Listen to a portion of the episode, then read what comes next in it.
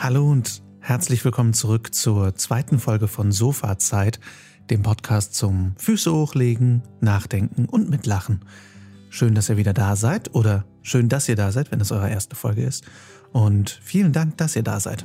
Das äh, finde ich wirklich ganz wunderbar. Ich bin Lars und ich bin euer Host für den Podcast. Ich bin Schauspieler, Sprecher, Regisseur, Filmemacher und insgesamt Geschichtenerzähler. Und ich möchte hier mit Freundinnen und spannenden Menschen über das Leben, über Kunst und über spannende Themen sprechen. Einfach gute Gespräche haben. Und äh, ich freue mich, wenn ihr dabei seid. Vielen, vielen Dank für das wunderbare Feedback, was wir nach der ersten Folge bekommen haben. Äh, das äh, hat mich wirklich sehr gefreut und äh, freut mich sehr, dass ihr euch was mitnehmen konntet von den Themen, über die wir gequatscht haben, auch gerade über Leistungsdruck und solche Sachen. Wir werden auch über Leistungsdruck noch mehr sprechen. Ich habe nämlich schon vor der ersten Folge äh, in meinen Stories auf Instagram gefragt, worüber ihr denn so sprechen möchtet. Oder was ihr möchtet, worüber wir so sprechen hier. Und äh, da habe ich schon ein paar Themenwünsche äh, bekommen. Und das äh, finde ich großartig, denn das gibt mir auch so eine Richtung vor, wohin der Podcast so gehen kann. Und auch wenn er sehr ähm, regelfrei für mich sein soll und ich vor allem mich sehr frei irgendwie entfalten möchte, was Themen angeht, finde ich super, dass ihr direkt ein Feedback geschickt habt und äh, möchte da natürlich auch gerne drauf eingehen. Insgesamt wird es, glaube ich, ein ziemlicher Mental Health Podcast, Aber, äh, was ich auch fantastisch finde, denn das ist ein sehr wichtiges Thema. Und ähm, heute spreche ich mit einer sehr guten Freundin von mir, mit Lulu, Lulu Hen. Sie ist Musikerin und wir kennen uns eigentlich noch gar nicht lange, erst seit jetzt knapp zwei Jahren. Aber wir sind wirklich sehr gute Freunde geworden und ähm, ich habe wirklich bei ihr so ein bisschen das Gefühl, es ist so eine kleine Schwester geworden.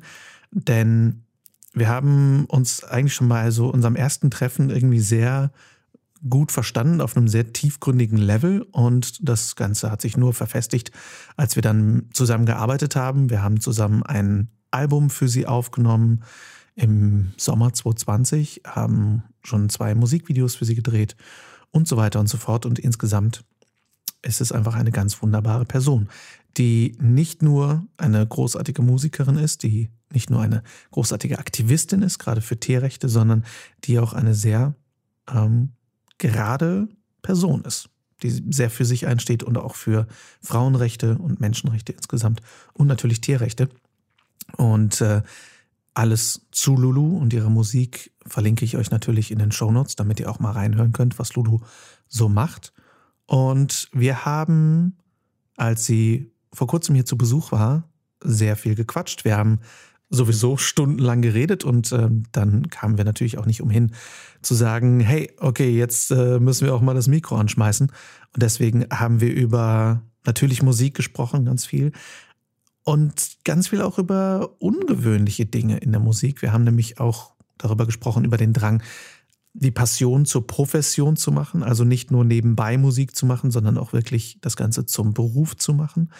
Wir sprechen sehr viel über Sexismus in der Musik und darüber, wie es ist, als Frau Musikerin zu sein, wie es ist, eine feministische Musikerin zu sein.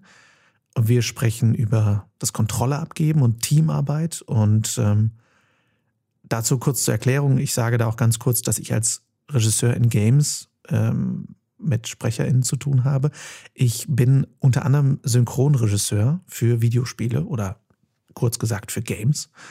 Und da habe ich sehr viel mit SynchronsprecherInnen zu tun. Das nur zu, kurz zur Erklärung. Das habe ich gerade letztes Jahr sehr, sehr viel gemacht wieder. Und äh, deswegen habe ich da ein bisschen aus dem Nähkästchen geplaudert.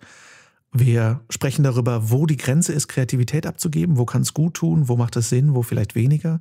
Wir sprechen über frühe Bühnenerfahrungen. Wir sprechen sehr viel über so Meta-Level von Musik, über Psychologie in der Musik. Und äh, ja, es wird sehr, sehr spannend. Und äh, am Ende der Folge äh, werde ich euch auch noch ein paar äh, Lesetipps und Hörtipps mit an die Hand geben aus der Folge, worüber wir so gesprochen haben. Und ganz kurz zur Erklärung, wir sprechen kurz auch über Gaslighting. Und falls euch das nichts sagt, das bedeutet ganz direkt übersetzt Gasbeleuchtung. In diesem Zusammenhang wird aber auch im Deutschen von Gaslighting gesprochen. Und das wird in der Psychologie als eine Form von psychischer Gewalt beziehungsweise als Missbrauch bezeichnet, mit der Opfer gezielt desorientiert, manipuliert oder verunsichert werden und ihr Realitäts- und Selbstbewusstsein allmählich deformiert bzw. zerstört werden soll. Ähm, das wird vor allem viel mit Frauen gemacht, ähm, um ihre eigenen Gefühle zu entwerten und äh, ihre eigene Wahrnehmung zu entwerten. Das heißt, ähm, das geschieht vielen Menschen, aber eben vor allem Frauen in, äh, ja, in Bezug auf Kommunikation und, und die eigenen Gefühle. Wenn euch das Thema mehr interessiert, dann schaut auf jeden Fall nach, lest dazu ein bisschen was nach. Ich wollte nur zumindest den Begriff einmal grob erklären und äh, kurz sagen, dass wir da kurz drüber sprechen. Und jetzt viel Spaß bei meinem Gespräch mit Lulu und eine schöne Sofazeit.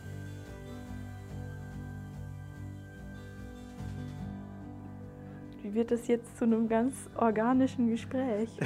das ist vor allem sehr lustig, wenn wir äh, die letzten vier Stunden durchgequatscht haben und jetzt plötzlich so, oh nein, aber jetzt hört ein Mikrofon mit, jetzt können wir nicht mehr reden. Und jetzt müssen wir über diepe Sachen reden, ja, die einen stimmt. Mehrwert Vorher haben. haben wir nur über Belangloses geredet, wie wir so sind. Ähm, deswegen fangen wir einfach jetzt hier an. Schön, dass du da bist. Danke. Erstmal. Schön, dass wir uns überhaupt wieder sehen, weil ich glaube, das letzte Mal haben wir uns im September gesehen. Nee, das ist gelogen. Oktober war das. Ne? Haha, Oktober hast du Geburtstag. gehabt. Richtig. An meinem Geburtstag. Ja, und äh, weil wir ja äh, ungefähr 400 Kilometer auseinander wohnen, ist es sehr schön, dass du spontan vorbeigekommen bist. Ähm, weil wir das sonst wahrscheinlich übers Internet gemacht hätten, was natürlich nicht so schön ist. Das Internet ist eh nur eine Phase. Ja. Und Neuland. Ähm, aber schön, dass du, schön, dass du da bist. Ähm, ich möchte vor allem mit dir heute mal darüber reden, wie sich bei dir jetzt dein Künstlerinnen-Dasein ändert. Ähm, weil du bist ja schon seit Jahren Musikerin und äh, hast schon viel gespielt, aber jetzt bist du ja im, ich glaube, das war aber auch im Oktober, den nächsten Schritt gegangen und hast in Hamburg bei einer Musikschule quasi angefangen. Der, ich glaube, die Music Academy heißt die, ne? School of Music. School of Music, Verzeihung, bei School of Music. Der Mu Musikschule, habe ich ja gesagt. Ja, Ähm, klingt nur ein bisschen cooler auf Englisch. Stimmt. ähm, was hat sich, was hat dich dazu bewogen, obwohl du jetzt schon sehr viele Jahre selber schon Musik machst, doch nochmal auf eine School of Music zu gehen? Mir hat es total gefehlt, zwar für mich Musik zu machen, ähm, aber die ganze Zeit dieses musikalische Umfeld nicht zu haben. Also ich habe Musik gemacht in meiner sonst unmusikalischen Umwelt. So. Ähm, habe mich quasi nur nebenbei mit Musik beschäftigt. Und dieser Drang, Musik zu dem Haupt, zur Hauptbeschäftigung von mir zu machen, zu meiner Welt, der war so groß, dass ich äh, mich dann entschieden habe, diese, in dieser ähm, School of Music eben anzufangen, wo ich nun Montag bis Freitags von MusikerInnen umgeben bin und sich alles um Musik dreht. Und das fühlt sich einfach irgendwie total richtig an. Das heißt, vorher hast du auch nur immer nur alleine gespielt und warst nicht irgendwie in Bands. In keiner richtig so festen Konstellation. Also ich habe das oft versucht, aber spannendes äh, Thema hier dazu. Tatsächlich ist es oft am Sexismus meiner Mitmusiker gescheitert. Es gibt leider immer noch viel mehr Musiker als Musikerinnen. Ähm, die Gründe liegen meiner Meinung nach halt schon einfach daran, dass man äh, von Kindesbeinen an schon als, als Mädchen eben Puppen vorgesetzt bekommt und Bücher vorgesetzt bekommt, in denen die Frauen bzw. die Mädchen halt nicht so viel machen. Die, die reden und die flechten sich gegenseitig die Haare und die probieren Und zum ersten bereiten Mal sich auf die Schminke. Mutterschaft vor. Genau, und genau, ja, richtig schräg. Und Jungs machen halt Abenteuer, trauen sich Sachen, spielen Fußball, ähm, machen sich dreckig und, und machen halt Sachen. Und ich glaube, das prägt halt schon äh, Kinder so krass, dass halt ähm, Mädchen generell, also da gibt es ja mit Sicherheit Statistiken zu, aber halt weniger ähm, Instrumente erlernen auch so. Deshalb, ich hatte in der Vergangenheit Bands äh, und da war es dann oft so, dass ich, ich kam zur Bandprobe und musste irgendwelche sexistischen Sprüche mir anhören und dann, ich weiß nicht, ob man das jetzt auch, ich konnte das damals noch nicht benennen, bin auch sehr froh um diese Entwicklung der Sprache, die halt immer mehr Diskriminierungserfahrungen einfach ähm, greifbar macht. Ich glaube, das war so eine Art Gaslighting quasi, dass halt jemand hat einen sexistischen Spruch gemacht. Ich habe gesagt, finde ich nicht cool. Und dann war es halt, uh, die müssen wir wohl mit Samthandschuhen, äh, Samthandschuhen anfassen. Und dann wurde ich immer so ganz komisch behandelt auf einmal. Und in so einem Umfeld ist es halt unmöglich, ausgelassen, kreativ zu sein und, äh, und, und zu, zu rocken zusammen. Ne? Mhm. Musik zu machen, die halt auch wirklich geil ist und Spaß macht und auch für die HörerInnen irgendwie äh, Spaß macht.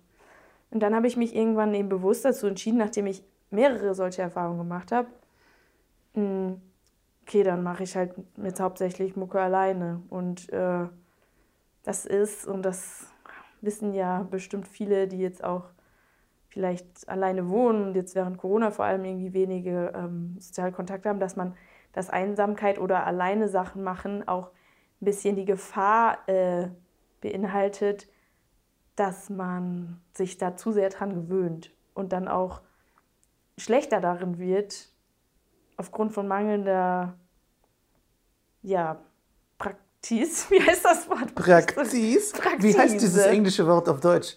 Praktiz? Meinst du Übung? Nee, noch was anderes. Dass man es halt äh, macht. Training? Du?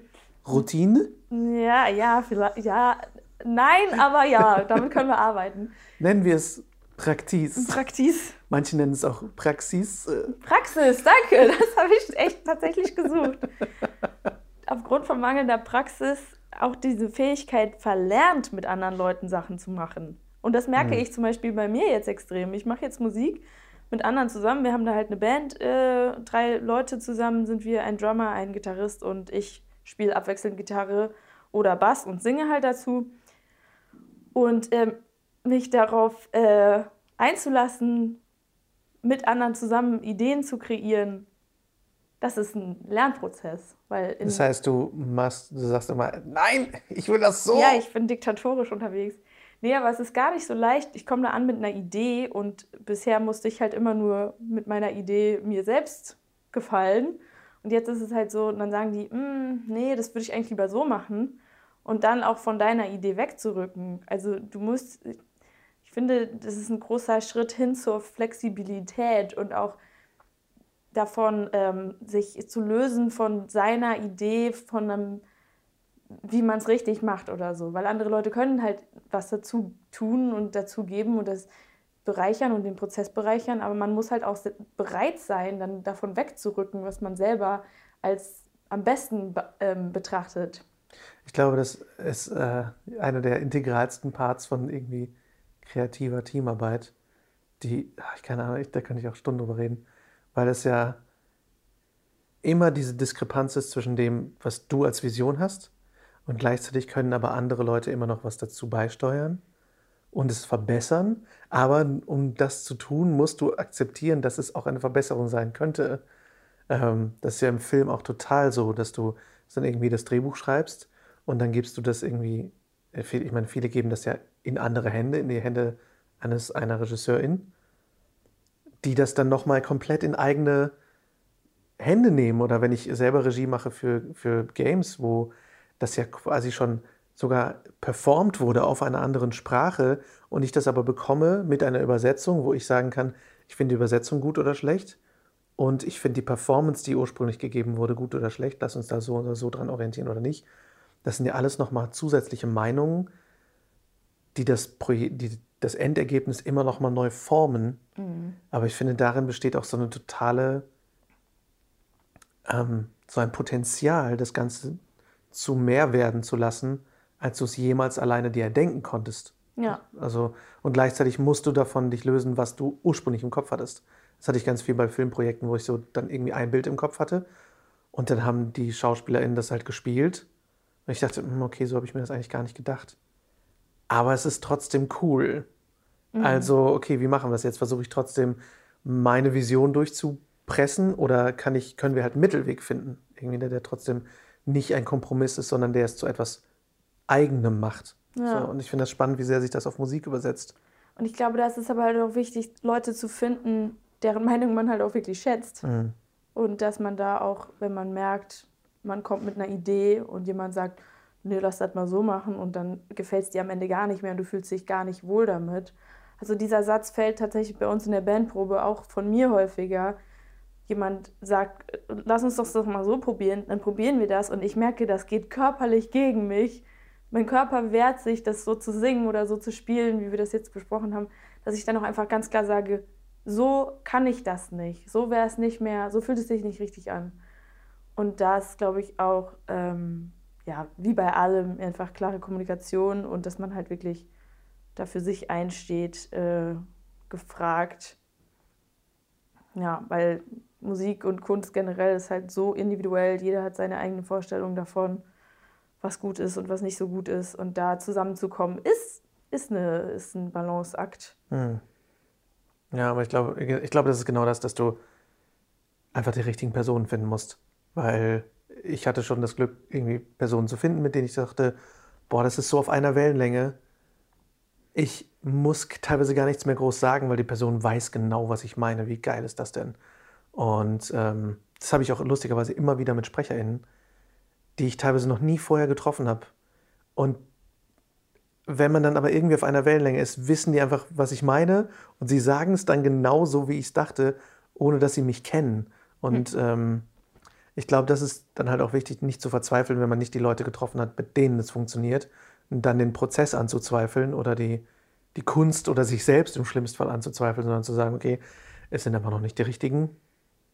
Ich muss einfach die, die Person treffen, mit denen es irgendwie wirklich jammt. Im ja, diesen Prozess habe ich auch auf jeden Fall sehr extrem erfahren, dass ich mir dachte, wie kann das denn sein? Andere, andere Leute gründen ständig Bands. Aber ganz ehrlich, wenn man sich mal so die Musiklandschaft anschaut, es gibt halt einfach so viel mehr männliche Bands, die komplett aus Männern bestehen. Mhm. Und die haben dann eben intern keine Probleme wie Sexismus oder so. Die müssen darüber nicht reden. Die sind halt auf mehr als auf einer Wellenlänge dadurch, dass sie halt diese Diskriminierungserfahrung gar nicht haben und deshalb nicht ansprechen müssen. Also jetzt diese spezielle mhm. Diskriminierungserfahrung. Mhm.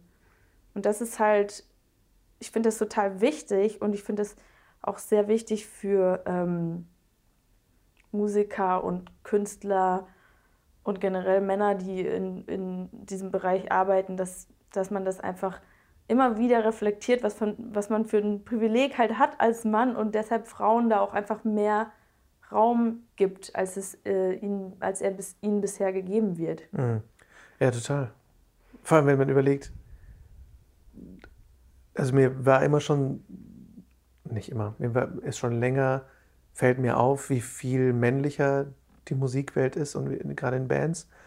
Aber jetzt gerade nochmal spezifisch, wenn Frauen in Bands sind, sind es fast immer die Sängerinnen. Ja. Aber selten gibt es mal eine Band, wo ein männlicher Sänger, aber eine weibliche Drummerin ist. Ja. Zum Beispiel. Ja. Wie krass selten das ist, dass du eine weibliche Band hast mit einem männlichen Sänger. Aber wie oft ist das, dass es eine, eine männliche Band ist mit einer weiblichen Sängerin? Und auch das Gefühl hast, okay, ist es jetzt einfach nur die, die Stimmfarbe, die sie haben wollten und der Rest soll bitte männlich sein? Also, das wird sich auch komplett individuell unterscheiden. Aber wie krass das ist, dass wie wenige Instrumentalistinnen in Bands sind. Und das ist halt, es fängt halt wirklich auf dem Schulhof an, ne? oder vorm Schulhof schon. Wenn man mal an einem Schulhof vorbeiläuft, dann sitzen die Mädchen irgendwie beisammen und tratschen und mhm. die Jungs spielen Fußball. Und wenn man so die, ich sag mal so die Berufswünsche so ein bisschen durchgeht, ganz oft ist es ja dann auch so, dass die Mädchen Sängerin werden wollen, weil es ja. dann auch mehr so ans Pop, ins Pop-Genre geht und die Sängerinnen stehen dann, keine Ahnung, im Mittelpunkt und da geht es dann auch dann, was ein ganz eigenes Thema ist, schnell auch in diese Beauty-Richtung und in, in Ruhm und Ehre und ähm, ja, wie wenig weitergeleitet wird, wie viel Spaß es machen kann, halt das Instrument zu spielen. Ja. ja und die, die, schöpferische Kraft, die daraus so kommt. Das ist echt krass. Ja, das ist äh, teilweise sehr frustrierend auch irgendwie, aber andererseits natürlich auch mein guter Grund weiterzukämpfen für ja. die Sache. Und wie erlebst du das jetzt an der School of Music? Ist ja, das, das da? ist halt auch tatsächlich genau so. Also Aha. wir sind ähm, insgesamt 23, davon glaube ich sechs Frauen. Krass. Alles Sängerinnen. Echt? Ja. Und ich meine, ich spiele auch noch andere Instrumente, aber ich habe mich halt auch bewusst für den Gesang entschieden.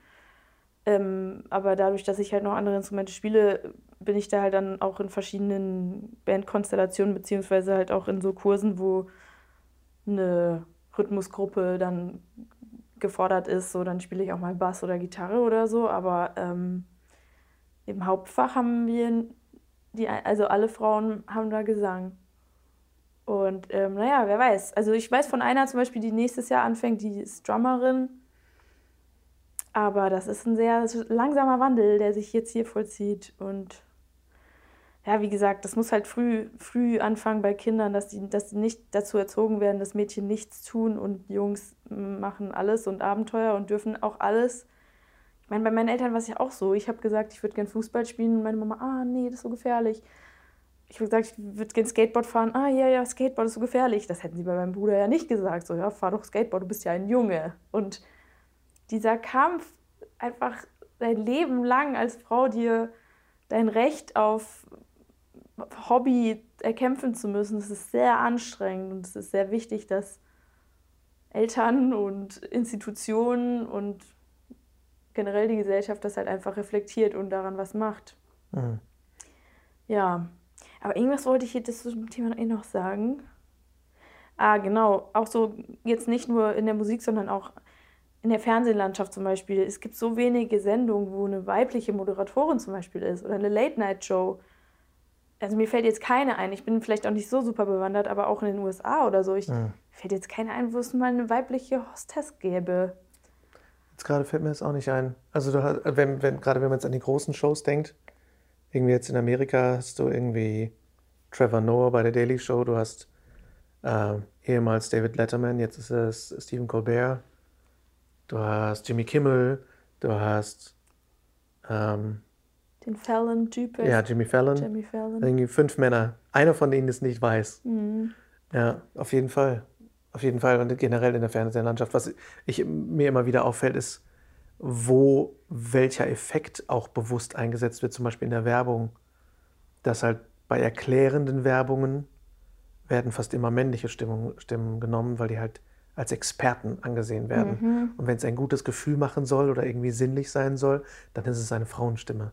So, und ähm, auch wie sinnlich die denn oft sind. Das ja, voll. so absurd. kurz vor Porno, ey. Wo war ich denn kürzlich, wo ich auch so dachte, hä, warum ist jetzt hier eine sinnliche Stimme? Ich glaube, das war im Zug oder so. Mhm. Oder bei irgendeiner Ansage, wo es dann auch so, wir bitten Sie darum, Ihr Gepäck nicht unaufbesichtigt zu lassen. Und ich denke so, WTF, was ist das hier für ein Porno? Oh, was ist denn Gepäck? Gepäck drin? Ja, genau. Ihr großes Paket. Oh Mann. Super seltsam. naja, anyway, jetzt sind wir hier schon wieder total in die Sexismusdebatte gekommen. Weil es das ist so super. Ich finde es ja, weil es ist ja spannend, wo es überall passiert, wo es überall im Alltag ist. Und dass es eben auch in der Musikbranche dir so viel begegnet irgendwie. Ja. Das schon irre. Aber vielleicht auch vor allem, also Sachen, man sieht ja Sachen, die man kennt und ähm, die man irgendwie, mit denen man sich beschäftigt hat und wahrscheinlich kennst du auch das Gefühl, dass du manchmal denkst, oh, wie geil das war damals, als ich meine Augen noch nicht dafür geöffnet hatte, wie, wie leicht das Leben noch irgendwie war. Voll, ja. Weil ich sehe es halt überall und wenn du das dann kommunizierst, dann schütteln halt die meisten immer den Kopf und sagen, oh ey, du hast auch keine anderen Probleme, ne, wenn du da so an, ankommst. Und das ist echt so krass, wie, mir, wie sehr mir das auffällt und wie sehr mich das halt auch wurmt, ähm, dass es so ist. Aber das darf mir halt nicht den Wind aus den Segeln nehmen, diese bestehende ähm, Missstände eben zu verändern. Ja, und den Mut zu verlieren, deinen Weg trotzdem zu gehen, ne? dass du trotzdem Voll. Sagst, ich will trotzdem Musikerin sein, auch wenn die Landschaft nicht optimal ist. Und ähm, rein musikalisch, wie, wie fühlt sich das an? Hast du das Gefühl, dass du da halt irgendwie auch viel mitnimmst? Ich meine, wenn du jetzt schon das erste Mal zumindest jetzt eine Band hast, wo es irgendwie besser funktioniert. Passt. Ähm, ja, auf jeden Fall. Also die Schule ist nicht flawless, sage ich mal, und die haben es unter Corona auch sehr gelitten, vor allem was so Personal anging, weil viele da auch ähm, ständig irgendwie in Quarantäne mussten, also DozentInnen, die halt selber kleine Kinder zu Hause haben und sowas. Ja. Das war nicht so einfach. Dafür habe ich natürlich Verständnis. Ähm, wir haben viele verschiedene Fächer von Geschichte in Klassik, Jazz und Pop über Stage Appearance, wo es darum geht, wie ich selbstbewusst auf einer Bühne auftrete und so. Da muss ich sagen, bin ich schon, äh, habe ich einen kleinen Vorteil, weil ich ja erstens schon ewig auf Bühnen stehe. Also meine Eltern, beziehungsweise heißt meine Eltern, meine Klavierlehrerin, hat mich ja zuerst mit sechs Jahren auf eine Bühne gestellt und Ach, damals fand ich das schrecklich, wirklich. Es war, wir hatten einmal im Monat, jeden ersten Mittwoch, mussten wir ein kleines Konzert spielen. Und, ach, wow. Einmal im Monat? Ja, aber nur so mini, ne? Für die Eltern der Schüler ja, trotzdem. in der Musikschule. Einmal pro Monat ist schon.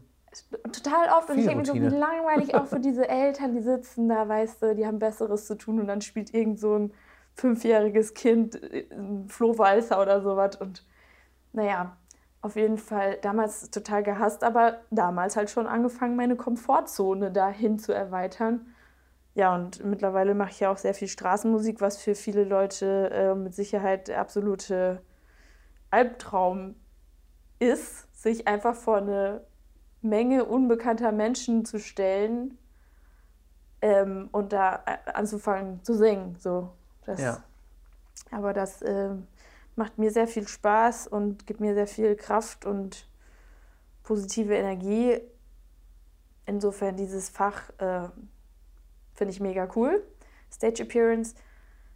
Wir haben ähm, viele rhythmische Fächer, was auch total super ist und was auch dazu geführt hat bei mir, dass ich viel öfter, wenn ich Musik höre, versuche zu verstehen, okay, was ist das für ein Rhythmus und woher mhm. könnte der vielleicht kommen und ähm, was bezweckt der vielleicht auch, weil wir haben in unserer westlichen äh, Popmusik, die man so im Radio rauf und runter hört oder so, haben wir halt standardmäßig immer diesen Viervierteltakt. Und da kommt kaum was anderes drin vor. Und dann gehst du mal aber über die Grenzen äh, Deutschlands oder gehst halt mal nach, nach Südamerika oder äh, nach Afrika und hast auf einmal ganz andere Rhythmen, die halt eigentlich viel schmissiger sind und wo, mhm. wo alles, du hast so diesen, da kann jemand dir den Rhythmus nur vorklatschen, ohne Instrumente und du hast schon das Bedürfnis, sich dazu zu bewegen und so. Und das finde ich mega spannend und ähm, ja, total cool, da auch einfach mal seine Fühler auszustrecken. Ich meine, Streaming macht es ja auch möglich, einfach mhm. Musik von around the world einfach mal reinzuschnuppern. Da, das, das merke ich auf jeden Fall, dass ich da auch meinen Horizont erweitern möchte. Musik, die ich früher verschmäht habe, so Jazz oder so. Meine Eltern haben immer Jazz gehört und ich fand es immer ätzend. Mhm. Und mittlerweile liebe ich Jazz, weil er mhm. mal, weil er irgendwie komplexer ist als das, was man halt einfach so. Noch komplexer als Charts? noch komplexer als EDM? Das geht? ja. Aber das wertet halt gleichzeitig nicht die Musik, mit der ich groß geworden bin und die ich halt liebe, ab. Mhm. Es ist halt nur was anderes. So. Ja, total. Ich finde es auch spannend daraus, also wenn man jetzt die verschiedenen Musikrichtungen mal so als Farbspektren sieht, einfach zu sehen, mit welchen Farben du noch malen kannst, ne? das, welche Einflüsse du noch reinnehmen kannst. Ich habe mein Lieblingsgenre sind ja Soundtracks, ja. Film-Soundtracks. Und einfach zu sehen, was gewisse KomponistInnen, viele Komponisten ja, ist auch eine sehr männliche Welt, was die mit verschiedenen Einflüssen machen können. Äh, ein Soundtrack zum Beispiel, der sehr hängen geblieben ist, der auch sehr gefeiert wurde, war äh, der Soundtrack von Black Panther, von einem Marvel-Film, weil der schwedische Komponist nach, in verschiedene afrikanische Länder gegangen ist und sich da wirklich auch äh, Einflüsse genommen hat, um diesen afrikanischen Prinzenhelden äh, darzustellen im Film und dann alleine irgendwelche Instrumente genommen hat aus diesen Ländern und die Musiker aus diesen Ländern, die wussten, wie man die spielt und die auch teilweise einfach durch diese Blasinstrumente bestimmte Wörter quasi gespielt, gesungen, gesprochen haben und dadurch hast du so einen fast so einen Didgeridoo-artigen, irgendwie so einen ganz irren, luftigen Holzblasinstrumentton. Das ist aber der Musiker, der einfach Black Panther durch das Instrument sagt. Ach krass. So, oder, oder halt äh, die Namen von den verschiedenen Figuren. Und das dann aber bei dem Bösewicht, der aus diesem Land eigentlich kommt, aber dann in Amerika groß geworden ist und jetzt wieder zurückkommt, der hat dann halt Hip-Hop-Rhythmen darunter. Und der hat Elemente davon, aber darunter ist dann halt so ein leicht elektronischer Hip-Hop-Beat. Und du denkst, boah, ja geil, aber das ist alles verknüpft mit den Figuren. Nice. So, oder jetzt bei dem neuen Dune-Film, wo Hans Zimmer gesagt hat, okay, das spielt in 10.000 Jahren, ich möchte nicht, dass das klingt wie ein Soundtrack von heute. Also hat er fast ausschließlich mit Stimmen gearbeitet und fast gar nicht mit Instrumenten. Und weil sich da sehr viel um ähm, auch die äh, so Hierarchien von und, und, und Generationen von Frauen, die das, die da regiert haben, dreht und ganz viel um weibliche Power, sind es ganz viele Frauenchöre und dann aber in verschiedensten Richtungen. Ähm, du hast da einen, auch einen Moment im Film, wo wirklich dieses, ähm, dieses Inuit Throat Singing benutzt wird. Und diese, ich glaube, Kannst in der das Mongolei gibt es auch. vormachen? Das kann ich überraschenderweise nicht vormachen. Aber es ist ganz irre, weil das klingt so tief, weil halt irgendwie durch, das ist fast so ein zweistimmiges, gutturales Gurren fast schon. Ich spiele dir das gleich mal vor. Was so einen anderen Effekt hat und du hast das Gefühl, okay, du hast sowas noch nie gehört. Äh, Und auch diese, dieser, dieser Soundtrack, der war richtig, der war so anders, dass er dich natürlich, der ist aufgefallen, aber er hat trotzdem zur Welt gepasst.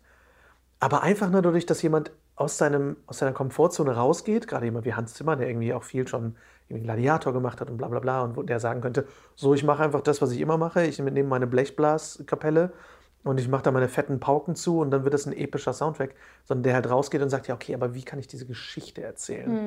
Und ich finde, Musik ist ja immer irgendwie eine Geschichte erzählen.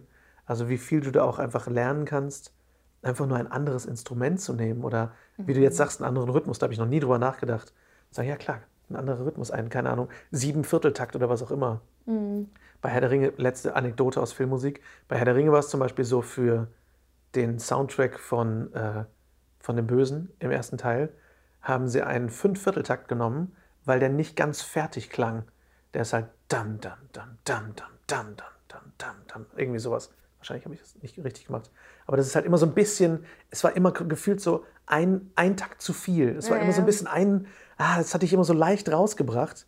Und das dann aber auch mit, mit ganz viel Percussion und teilweise auch mit so Metall-Percussion, dass du halt das Gefühl hattest, da hämmert jemand, da schmiedet jemand diesen, diesen Song. Ach krass. Und das ist halt einfach geil. Einfach Ja, nur, mega. das so psychologisiert und so Instrumente Meta. psychologisiert. Ja, voll. Und das, da stehe ich voll drauf, dieses Meta-Gequatsche über Musik, weil das alles uns ja irgendwo was fühlen lässt.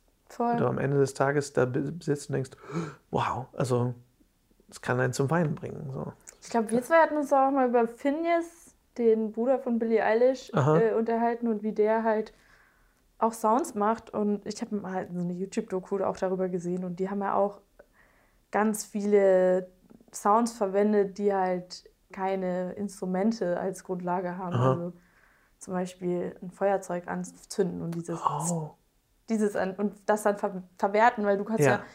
du kannst ja samplen und dann jeden Sound halt auch pitchen. Also Ja. du nimmst einen Sound auf und kannst ihn dann in jedem in jeder Tonhöhe auch spielen. Und das ist ja ähm, total eine große Welt, die sich da irgendwie noch erschließt. Und das kannst du mit allem machen. Du kannst auch einfach mal durch den Wald laufen und Vogelstimmen aufnehmen und da daraus dann einen Sound machen. voll. Ich habe das gemacht für mein Hörspiel, was hoffentlich dieses Jahr mal fertig wird. Da äh, spielt eine Szene halt auf einem Alien-Planeten und in einem dschungelartigen Umfeld. Und ähm, mein lieber Freund Dominik und ich haben den Großteil der Sounds mit einfach selber gemacht, ge- selber gespielt. Und ich wusste, mit einem kleinen bisschen Manipulation hört niemand, dass wir das sind. Das heißt, es ist halt wirklich alles von und dann all so ein Scheiß, wirklich, wo, du, wo wir uns kaputt gelacht haben bei der Aufnahme, weil wir dachten, das klingt so Ich bescheuert. kann einen ganz guten Affen. Ja, mach mal. Ja. Sehr gut, sehr gut. Ja, ich finde dieses, der Einatmer ist wichtig. Dieses das ist super gut. Willkommen im hochwertigsten Podcast in Deutschland. Kommen wir im Affen-Podcast. Willkommen im Affen-Podcast. Ähm, aber das ist, ich fand es total spannend zu sehen, okay, du machst einfach irgendwas, was total bescheuert klingt. Du gibst dem Ganzen ein bisschen Hall, du pitchst es irgendwie drei Tonhöhen tiefer und plötzlich ist es kein mehr, sondern und du gibst dem halt irgendwie so ein bisschen Reverb, dass es halt klingt, als käme es von irgendwo. Und plötzlich hast du so ein und denkst, oh, eine außerirdische Kuh. Eine außerirdische Kuh. Wer Geil. weiß, aber es klingt halt einfach wie ein Tier. Und du denkst, ja geil. Es ist, man muss einfach so ein bisschen abstrakt denken. Und ich glaube, wenn du diese Tür einmal aufmachst, was, ob das jetzt Sounddesign ist oder Musik, und dann gerade an Samples denkst oder so, boah, du fängst an, alles, alles zu, zu beobachten. Zu samplen auch. Ah, wie, wie klingt das, wenn Oh ich Gott, mit dem das Finger gegen dieses Ist aber auch stressig, oder? Du läufst dann, Bestimmt. kannst an nichts mehr anderes denken. So. Stimmt. Ich habe das schon, schon, schon sehr viel irgendwie mit so Bildern und Licht und Film und Mhm. diesem Scheiß. Aber ich glaube, wenn du Sound an Sounds und Musik denkst und wirklich alles irgendwie als Samples anfängst zu sehen. Ich war mal mit einem uh, Bauingenieur in einem Museum und wir gucken, also ich gucke mir die Bilder an, ne? Was macht er? Guckt sich irgendwie den Stahlträger an, auf dem das Gebäude steht. Oh wow. Ja, Klopft den so ab. Geiles Eisen. Geiles Eisen. Aber äh, du hast, wir haben eben ja schon ein kleines bisschen gequatscht. Und äh, da meinst du, du wirst, musst dir auch Musikproduktion beibringen. Ja. Ähm, meinst du, kannst du dir auch vorstellen, dass du auch in so eine Richtung gehst, einfach nur um es mal auszuprobieren? Weil eigentlich machst du ja vor allem bisher Singer-Songwriter. Sachen, die sehr minimalistisch sind. Auch ein großes ähm, Thema ähm, für mich ist halt, ähm, als, als Musikerin kommst du ins Studio und du brauchst halt einen sehr guten Vibe mit, mit dem Toningenieur. Das sind halt hauptsächlich leider gerade Männer. Und ähm, ich habe leider schon öfter die Erfahrung gemacht, dass ich dann da als Frau saß und hatte eine Idee und habe was gesagt. Und ein Mensch hat mich dann sogar, als ich diese Idee angebracht hat, nachgeäfft. Also ich kam da hin, bezahle sehr viel Geld, um da zu sein, um meine Ideen umzusetzen und sage, ich würde das gerne so machen. Und der so, ich würde das gerne so machen. Und du denkst dir nur, what the actual fuck? Weil, ähm, ja, und ich muss sagen, ich habe einfach die Erfahrung gemacht, dass halt Männer, die sich noch nie mit ihren männlichen Privilegien auseinandergesetzt haben, dass sie das halt nicht verstehen und dass ich da halt öfter bei Frauen auf ein offenes Ohr treffe, ähm, wo das dann halt kein Thema ist. Ich komme dann irgendwie in den, ich, ich käme dann in den Raum in diesem Fall und müsste halt nicht noch Zeit und Energie, weil das raubt einem ja auch immer extrem viel Energie Mhm. und beschäftigt dich dann auch und beschränkt dann halt auch dein kreatives Schaffen. Ähm, Und ich käme in einen Raum mit, mit Frauen und wüsste, okay, ich muss jetzt keine Zeit und Energie darauf aufwenden, hier noch eine Sexismusdebatte erstmal mit denen zu führen, bevor wir arbeiten können. Und ähm, dadurch, dass es so wenige weibliche Produzentinnen gibt, fände ich es halt auch selber total mega toll, eine zu werden und anderen Frauen dabei, natürlich auch anderen Männern, klar, logisch, aber vor allem eben Frauen, die äh, Diskriminierungserfahrungen gemacht haben, ähm, und das haben alle Frauen dieser Welt, Mhm. Ähm, dabei zu helfen, äh, ihre Ideen umzusetzen nach ihren Wünschen, ohne ähm, dass sie halt das Gefühl haben müssen, der Mensch, der da jetzt gerade mischt, denkt eigentlich, er, könnt, er, er hätte eigentlich geilere Ideen oder so. Mhm. Und da habe ich mega Bock drauf. Ähm, ja. Deshalb, also ich möchte mir das nicht nur beibringen, um das selber dann meine eigenen Ideen umsetzen zu können, ohne da Kompromisse machen zu müssen, sondern auch um dann anderen Leuten dabei zu helfen, ihre Ideen umzusetzen. Weil ich glaube, es gibt sehr, sehr, sehr viele Menschen, die, und ich habe ja lange Zeit dazugehört, die einfach nicht wissen, wo sie anfangen sollen. Die haben eine coole Idee, die haben vielleicht auch schon ein Instrument und haben schon den Song quasi geschrieben und sitzen jetzt da und haben einen Song, können den spielen, können den singen, aber wissen nicht, wie kriege ich den jetzt aufgenommen, so wie klappt das, wie, was muss ich tun? Und dann investieren die manchmal schon einen Haufen Geld in ein Studio, gehen da hin, aber der Produzent ist halt leider ein Chauvinist und sagt halt, ja, das machen wir so und so. Und dann kommt am Ende was ganz anderes raus. Damit fühlt sich die Person super unwohl Hm. und benutzt den Track dann auch nicht. Dann liegt da ein 2000 Euro Track, liegt auf irgendeiner Festplatte und vergammelt. So. Mhm. Und stattdessen halt auch vielleicht halt Leuten dann auch die Angst davor zu nehmen, das auch selber zu probieren, weil es ist nicht so schwer. Man muss halt ein bisschen was investieren, aber das geht schon mit, mit ein paar hundert Euro so, dass du da halbwegs, ich meine, du, du kennst es ja auch von deinem Equipment und dass man dann selber seine Ideen halt umsetzen kann, ähm, was ganz cool ist. Ja, und ich glaube auch den, so ein bisschen den, ich glaube, was auch ein bisschen zugehört ist, den Anspruch runterzuschrauben, dass es sofort das Mega-Studio sein muss. Ne? Ja, Deswegen finde ich es sehr wichtig, auch was du sagst, dass es gar nicht das, das Studio mit der 25.000 Euro Mischpult sein muss oder irgendein Scheiß, sondern, weil das ist ja auch so ein bisschen, es nennt sich im Englischen so schön das Gear Acquisition Syndrome, äh, dass du immer neues, geiles Equipment haben musst. Aber du kannst mittlerweile ja Musik machen mit einem Laptop und einem Mikrofon. mhm.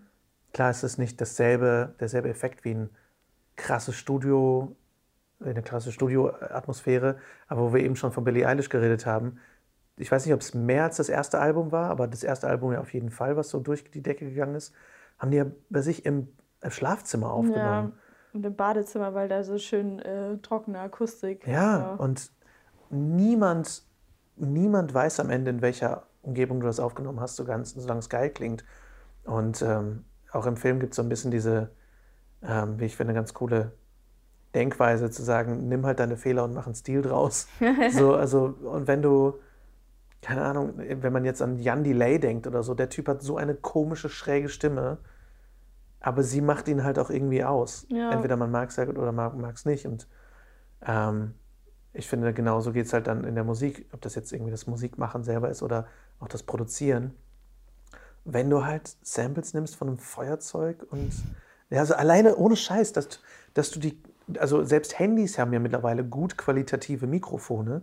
Wenn du dein Handy neben einen, neben den Gegenstand hältst, den du aufnimmst und du nimmst das auf und du packst es in deinen Laptop und kannst es da mischen und ausproduzieren. Und es gibt mittlerweile Programme, die sind umsonst und du, oder kosten halt wirklich einen Apfel und ein Ei und du kannst damit Sachen machen. Mhm. Das sind nicht dieselben Funktionen, die du unbedingt machen musst, kannst mit den super teuren Programmen, aber du kannst so viel mit so wenig schon machen.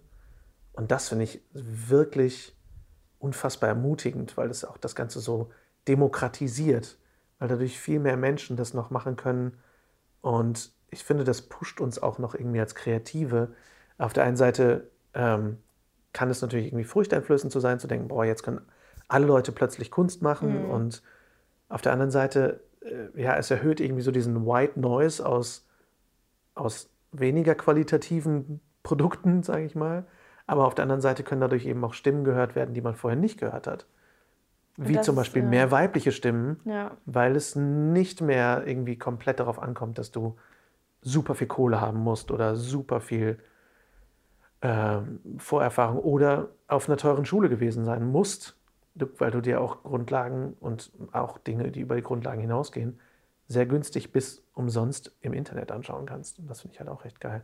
Sowas wie eine ich sag mal, eine grundlegende Ausbildung oder ein, vor allem auch ein Miteinander mit KommilitonInnen hast du halt nicht, wenn du nicht auf eine Schule gehst. Das, ich meine, hast du ja jetzt schon erzählt, mhm. dass du das mhm. merkst. Ähm, das wird dir das Internet nicht ersetzen. Band, das Internet kann dir keine Band bringen. So. Ja, das stimmt wohl. Aber ich finde es schon sehr, sehr geil, dass du damit halt anfangen kannst. Ja, total. Also, es haben schon Filme irgendwie auch Preise gewonnen auf großen Filmfestivals, die auf einem Handy gedreht wurden, ja. wo dann die Leute das nicht wussten, bis, bis es dann gesagt wurde, dass der Film auf dem Handy gedreht wurde. Weil du einfach, solange die Story geil ist, solange die Performance dich irgendwie mitnimmt, ist es scheißegal. Und ähm, ich habe auch schon einige irgendwie alte Samples von Freundinnen auch gehört, wo die technische Qualität nicht so geil ist, aber ich fand den Song schon geil. Mhm. Ich hatte einen Toningenieur-Kollegen, der hat mir vor ein paar Jahren irgendwie seinen, seinen, seinen Soundcloud-Account irgendwie gezeigt wo er Musik mir gezeigt hat, wo er irgendwie dann Anfang 20 war oder so. Und meinte, ja, das ist alles schon alt. Und, und ich fand es voll coole Musik, weil es war irgendwie so ein bisschen, halt so ein bisschen Matzen, so ein bisschen Sportfreunde stiller, so ein bisschen halt irgendwie so ein cooler, lockerer, ganz so ein fröhlicher Deutschrock irgendwie war. Und ich dachte, ja, geil. Das ist total du. So. Und das braucht gar nicht mehr sein als das. Mhm. Und trotzdem, ich glaube, bis heute hat er sein Soloalbum noch nicht fertig, weil er Selbstzweifel hat. Ja, Perfektionist. Perfektionismus. Und das ist letztendlich, oh, das ist ein hervorragendes nächstes Thema, ist, finde ich, Perfektionismus aufgeben. Perfect is the, is the, enemy of good. Jahr. Der Vorsatz fürs neue Jahr. Ah, Scheiß. Ja. Perfect is the enemy of good. Weil, wenn du es perfekt machen willst, machst du es echt nie fertig. Das stimmt. Haben wir ja auch schon ziemlich viel darüber geredet. Auf jeden Fall. Über loslassen und gut genug sein lassen, weil klar willst du es irgendwie dein Bestes geben, aber dann musst du es loslassen, weil sonst wirst du nie fertig und dann wirst du immer hinter der Vorstellung herhängen, was es gewesen wäre, wenn du es auch wirklich fertig gemacht hättest. Und das ist was, woran ich total kranke seit Jahren mit Film, mhm. weil ich ganz oft Filmprojekte nicht mal mehr anfange, weil ich im Schreibprozess schon denke, ist nicht, ah, gut, ist genug. nicht gut genug. Ja. Also wer, wer will das sehen? Und ich habe ganz schnell dann Angst, dass ich dass es mich nicht mal den ganzen Schaffungsprozess lang interessiert.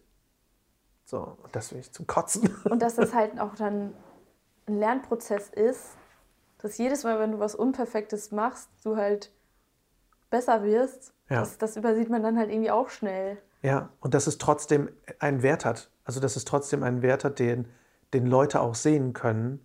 Weil letztendlich machen wir auch irgendwie Kunst, um anderen Menschen was zu zeigen und die im Bestfall zu bewegen in irgendeiner Form.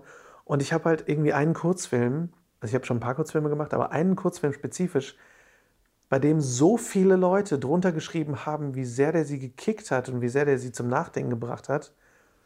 Und der Film, den habe ich in vier Wochen gemacht. Das hat vier Wochen gedauert mit ganz vielen Effekten und Krams, vom Schreiben bis zum Raushauen. Und ich habe alles gemacht von Schreiben, Drehen, Regie, Sounddesign, Effekte, Schneiden, den ganzen Pipapo selber gemacht.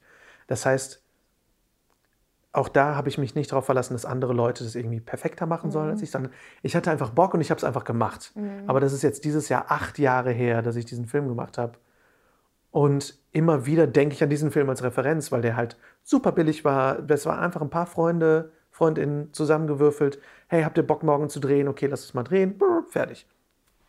Und mit dieser Leichtigkeit, diesem Beginnergeist, und auch da hatte ich schon ein paar Jahre Erfahrung, würde ich halt gerne wieder dran gehen. Und deswegen habe ich mir jetzt zum Beispiel für dieses Jahr vorgenommen, weil ich gerade mir beibringe, äh, 3D und sowas zu machen, die Hürde, ein Projekt zu machen, so niedrig zu hängen, dass ich überhaupt anfange. Mhm. Dass ich jetzt zum Beispiel gar nicht mal sage, als nächstes drehe ich einen Kurzfilm, sondern als nächstes drehe ich eine Szene. Ah, okay. Oder ich drehe den Teil einer Szene. Weil alleine die Kurzfilmideen, die ich aufschreibe, sind noch nicht mal die fertigen Drehbücher, Allein die Grundideen sind so episch, dass ich schon denke, jo, das wären jetzt zehn Folgen einer Miniserie. So, es ist so viel Story-Idee dann, was dann schön ist, dass ich eine Story-Idee habe, die groß ist. Aber ich mache es dann halt nicht. Und das bringt dann wieder niemandem was. Das heißt, ich habe jetzt wirklich, und ich habe dafür auch mit einem Freund reden müssen, also mit, äh, mit Jesse habe ich da auch viel drüber geredet, aber äh, auch, auch mit Freunden und auch gestern extra nochmal spezifisch darüber geredet. Bitte sei mein Ping-Pong-Ball, der mir sagt, kürzer, kleiner, weniger, mhm. weil ich schnell eskaliere und sage, ja, nee, es muss aber irgendwie, muss das schon einen Anfang haben und ein Ende haben und es muss eine in sich geschlossene Geschichte am Arsch. Es muss einfach nur existieren und darauf kann es dann aufbauen. So, und ich finde das irgendwie sehr deckungsgleich mit Musik. Weil wenn du konstant denkst, ja, aber wenn das Album nicht zwölf Songs hat, dann ist es kein Album. Bullshit. Ja. Und wenn du halt einen Song rausbringst, das erinnert mich an so ein Foto, nee, jetzt kein Foto, es ist ein Bild, wo das heißt The Power of Small Steps. Und mhm. da sind so zwei Leitern nebeneinander und die eine ja. hat so ganz große Abstände und der Mensch kommt gar nicht dran an den ersten, an die erste Sprosse. Und nebendran ist halt eine Leiter mit kleinen Abständen und der Mensch ist halt schon freudig dabei, sie hochzuklettern. Also ja. kleine Schritte sind sehr, sehr wichtig. Total. Was sind deine nächsten kleinen Schritte? Meine brauchst? nächsten kleinen Schritte. Ähm, ja, wir sind jetzt hier gerade ganz frisch im neuen Jahr. Wir haben ja über gute Vorsätze geredet. Hm. Kleine Schritte jetzt in der Musikkarriere ist auf jeden Fall, mich zu professionalisieren, mein, mein Internetauftritt ähm, cooler, verständlicher zu machen, dass man da schon mehr auf den ersten Blick sieht, was man kriegt, wenn man sich für mich interessiert. Ähm,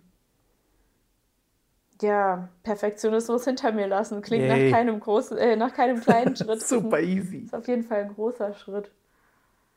Ähm, ja, hm, so konkret ist das, finde ich das jetzt gar nicht so leicht zu sagen. Ich möchte auf jeden Fall dieses Jahr sehr viel Musik rausbringen. Ich wäre hätte eigentlich letztes Jahr schon gerne ähm, meine EP rausgebracht, die da heißt Zu viel Liebe, die aber dann tragischerweise nicht so wurde, wie ich es mir gewünscht hätte, sodass ich das jetzt nochmal neu machen möchte.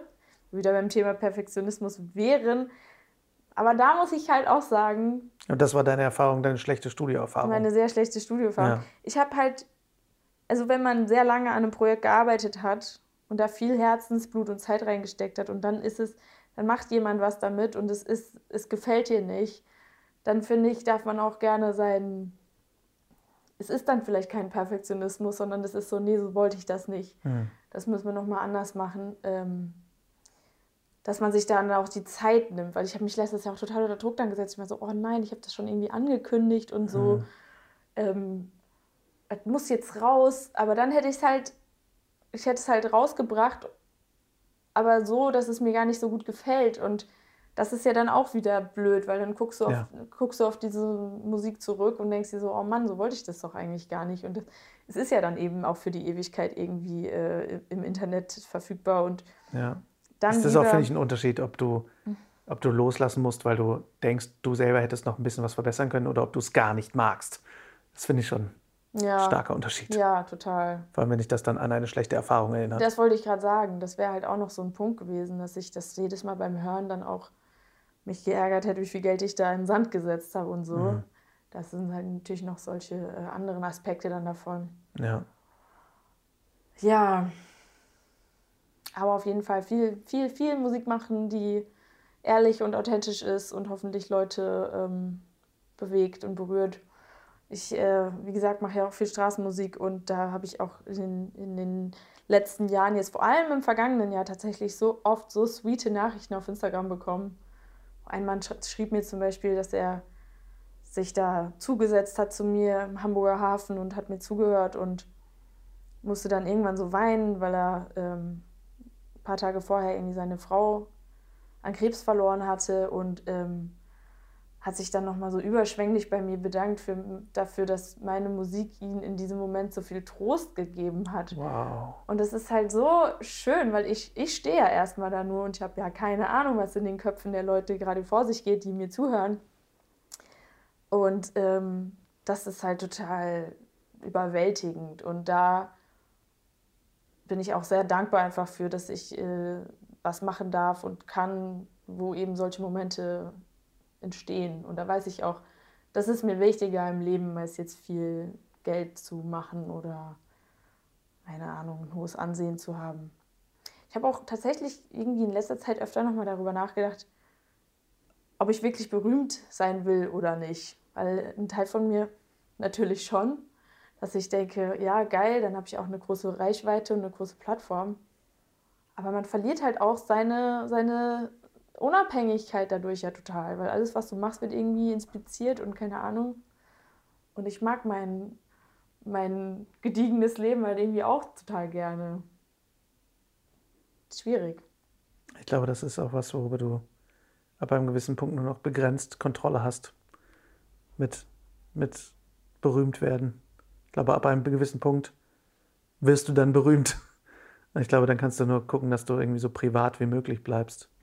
Ja. Aber ähm, ich, was ich sehr schön finde, ist genau das, was du sagst, dass es halt auch einfach nicht wichtig ist, berühmt zu sein, sondern Menschen zu bewegen.